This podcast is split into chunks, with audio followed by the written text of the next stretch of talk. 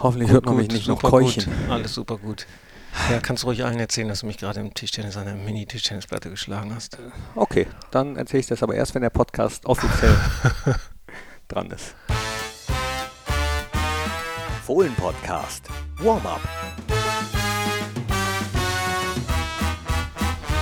Hi, hallo, herzlich willkommen zum Fohlen Podcast. Hier ist das Warm-up mit einer kleinen Premiere, denn letzte Woche war er da, diese Woche ist er auch wieder da. Hatten wir in dieser Saison noch nicht, dass ich zweimal mit dem gleichen Warm-up-Gesprächspartner hier sitze. Lübbe Popkin, unser Pressesprecher, ist da. Der gut zur Wahrheit gehört ja, ich bin nur der Notnagel heute.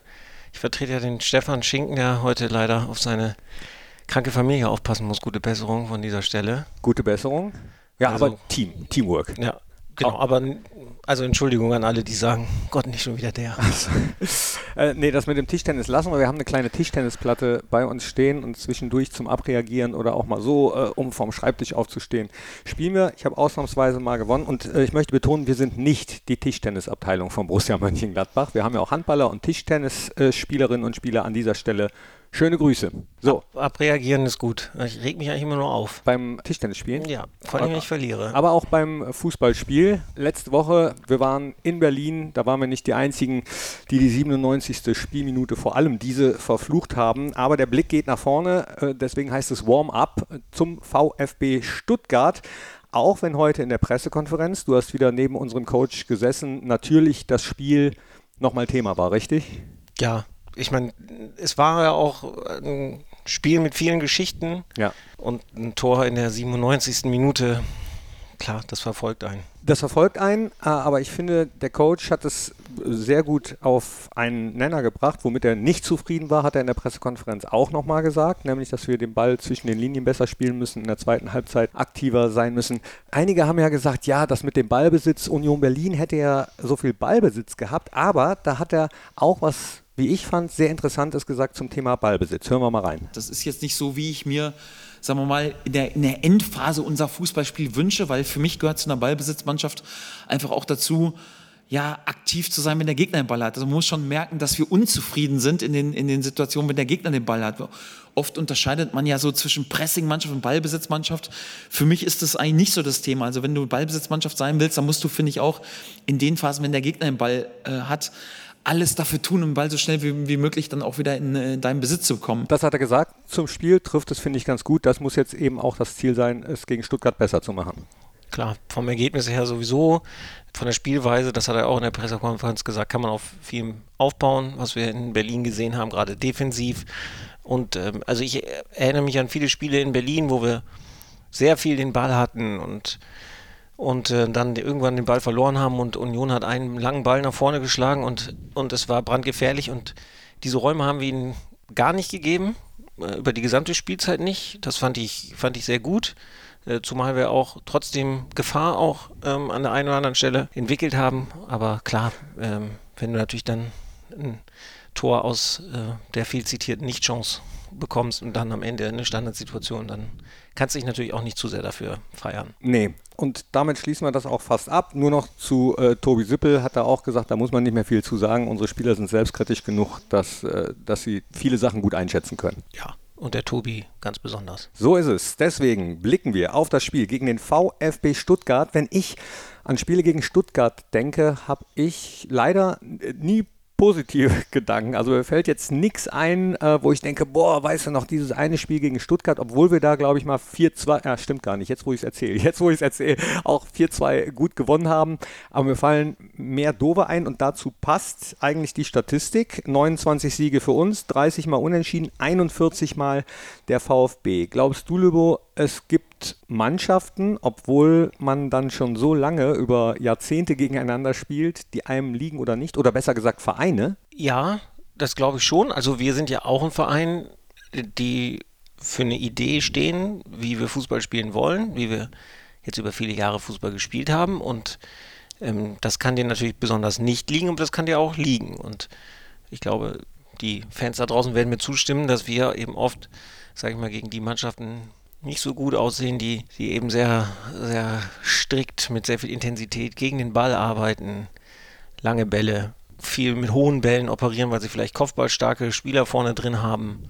Das sind jetzt so Sachen, die uns nicht so liegen und das kann man ja auch über Jahre kultivieren. Ob das jetzt in dem Fall von Stuttgart so ist, dass, ich, dass die jetzt irgendwie immer diese Art von Fußball gespielt haben, das kann ich dir nicht sagen. Ich erinnere mich auf jeden Fall an jede Menge Kopfballgegentore gegen den VfB Stuttgart. Jetzt haben wir tatsächlich mal zwei bekommen, davor kein einziges und davor hatten wir auch noch keinen Standard Tor bekommen. Vielleicht können wir da jetzt einen Haken drunter machen, wäre ja schön. Stuttgart allerdings mit aufsteigender Tendenz, vier Spiele, drei Siege stehen zu Buche. Aber das Gute an Statistiken ist, dass man die mit einem Spiel ad absurdum führen kann.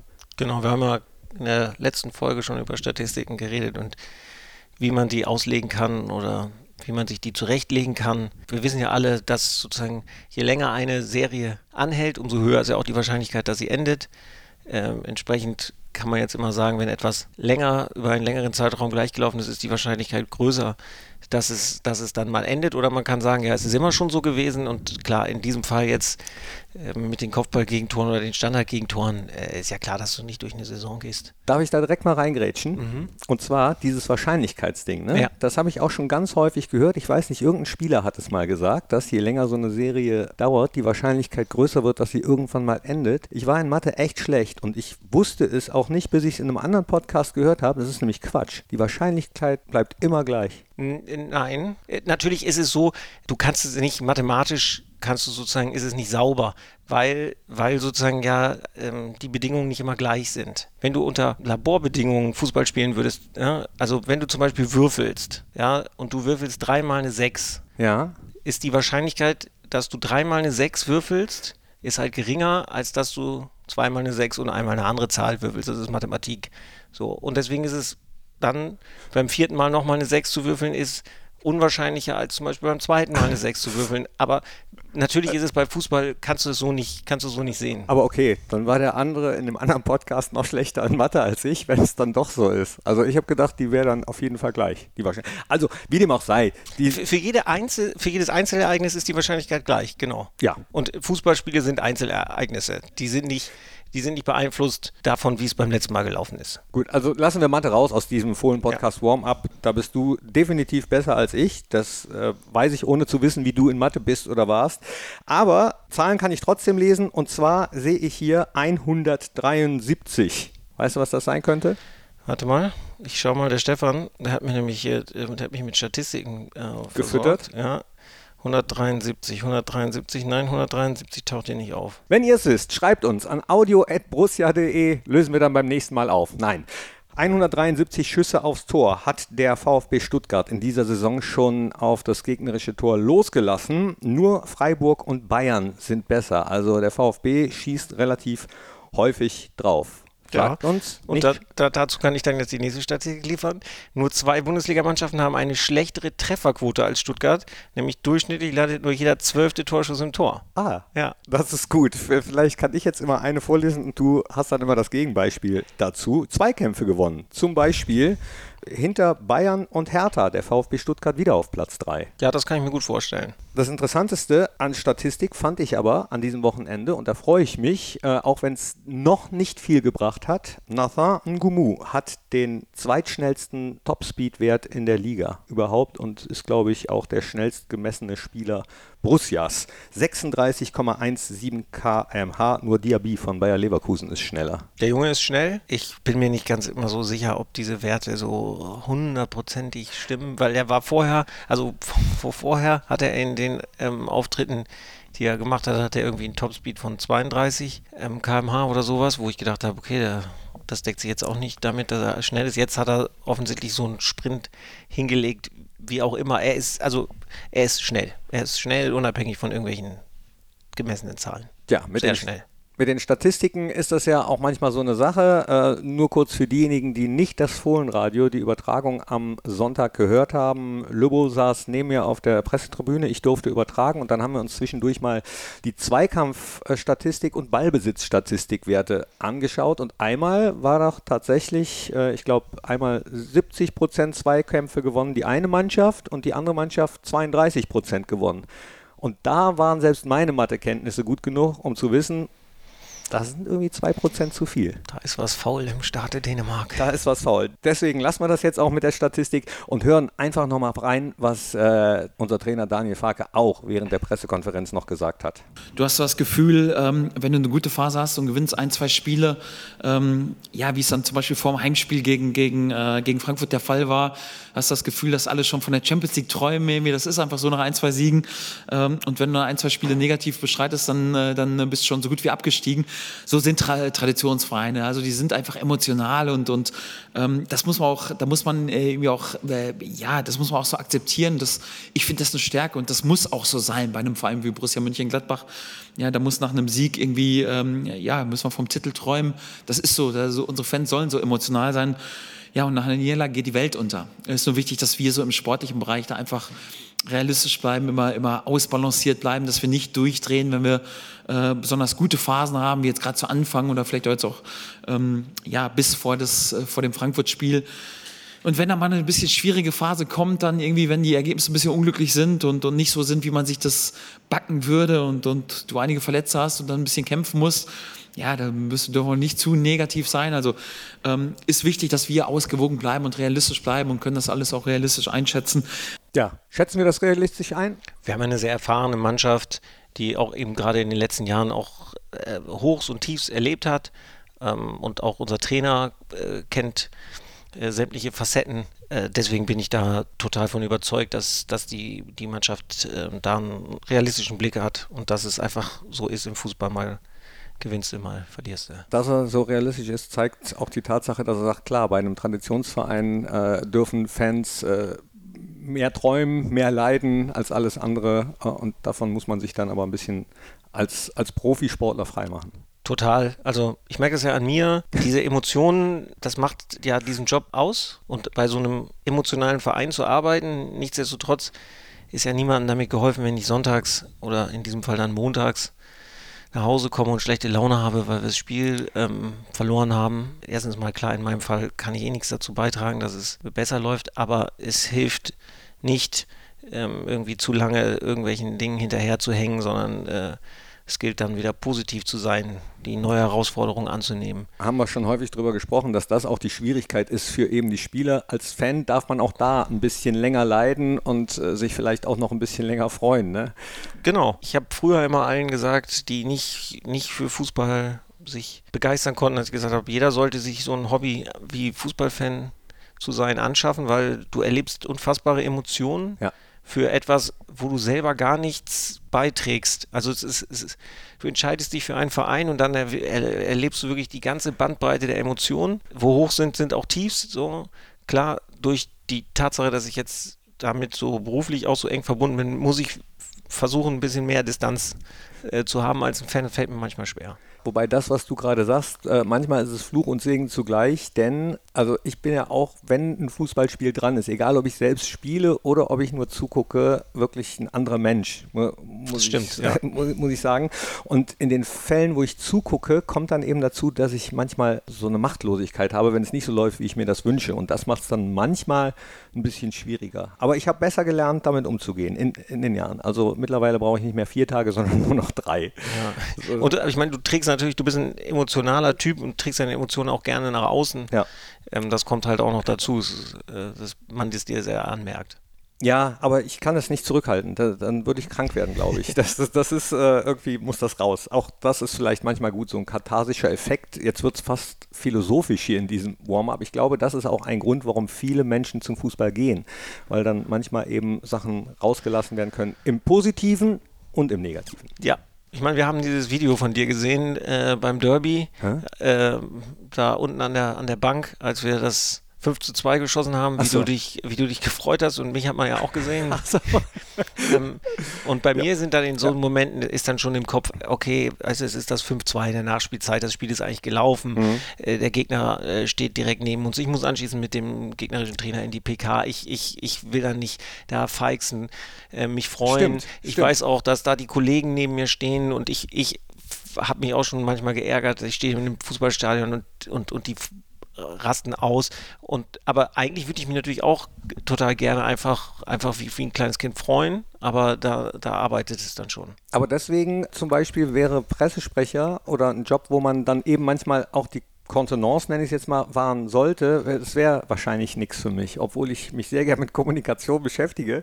Aber du bist schon gut da aufgehoben, wo du bist. Ja, ja, äh, ich denke auch. Und manchmal, wenn ich so äh, Bilder später sehe, dann erschrecke ich mich dann manchmal auch. Meine Ex-Freundin hat mal ein Fußballspiel gesehen, wo ich selbst mitgespielt habe, hat gesagt äh, danach, ich komme nie wieder. Ich komme nie wieder. Äh, äh, hat sie sich geschämt. Okay, das geht zu sehr ins Private. Du hast gerade so ein bisschen über das geredet, was du als Pressesprecher machst. Äh, und da bin ich ja froh, dass ich diesen O-Ton vorbereitet habe. Ich, ich möchte an der Stelle nochmal an meine Eingangsworte erinnern. Herzlich willkommen zur Pressekonferenz vor unserem Bundesligaspiel gegen den VfB Stuttgart.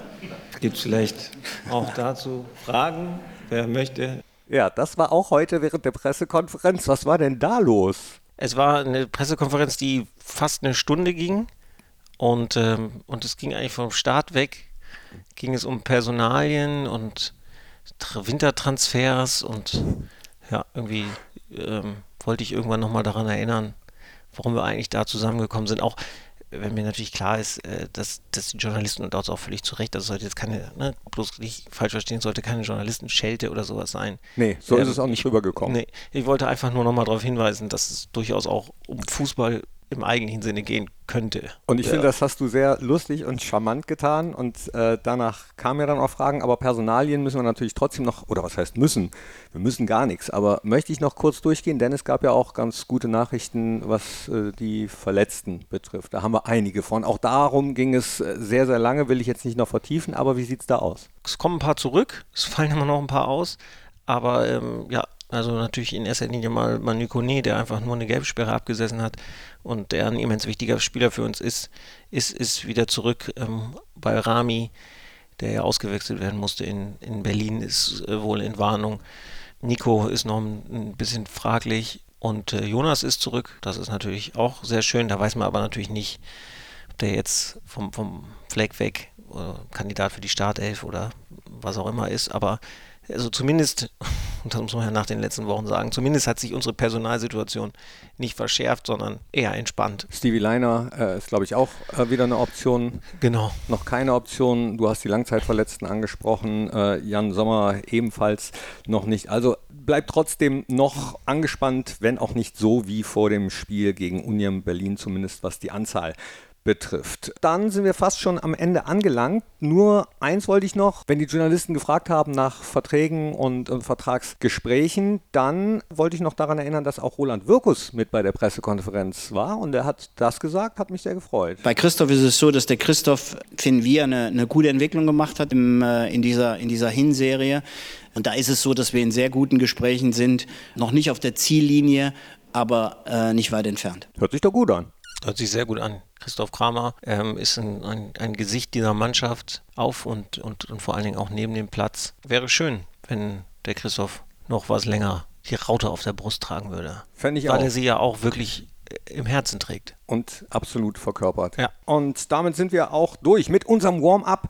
Spiel gegen VfB Stuttgart 2030. Es ist ein Flutlichtspiel am Freitagabend. Die mag ich persönlich sehr gerne, obwohl ich weiß, dass es gerade für Auswärtsfans manchmal ein bisschen doof ist. Aber ich liebe diese Flutlichtspiele. Ganz einfach. Und deswegen sage ich jetzt Tschüss, ole ole, danke fürs Reinklicken. audio.borussia.de ist unsere Adresse, wenn ihr wirklich was loswerden wollt. Schreibt uns. Und Löbo, ich weiß, du hast letztens gesagt Derby-Sieg, du hast gesagt Auswärtssieg. Sagst du heute Heimsieg als letzte Worte? Ich bin gespannt. Hier sind die letzten Worte in diesem Podcast von Löbo Popken. Ich wünsche euch alles Gute. Das war der Fohlen-Podcast. Jetzt abonnieren und keine Ausgabe mehr verpassen.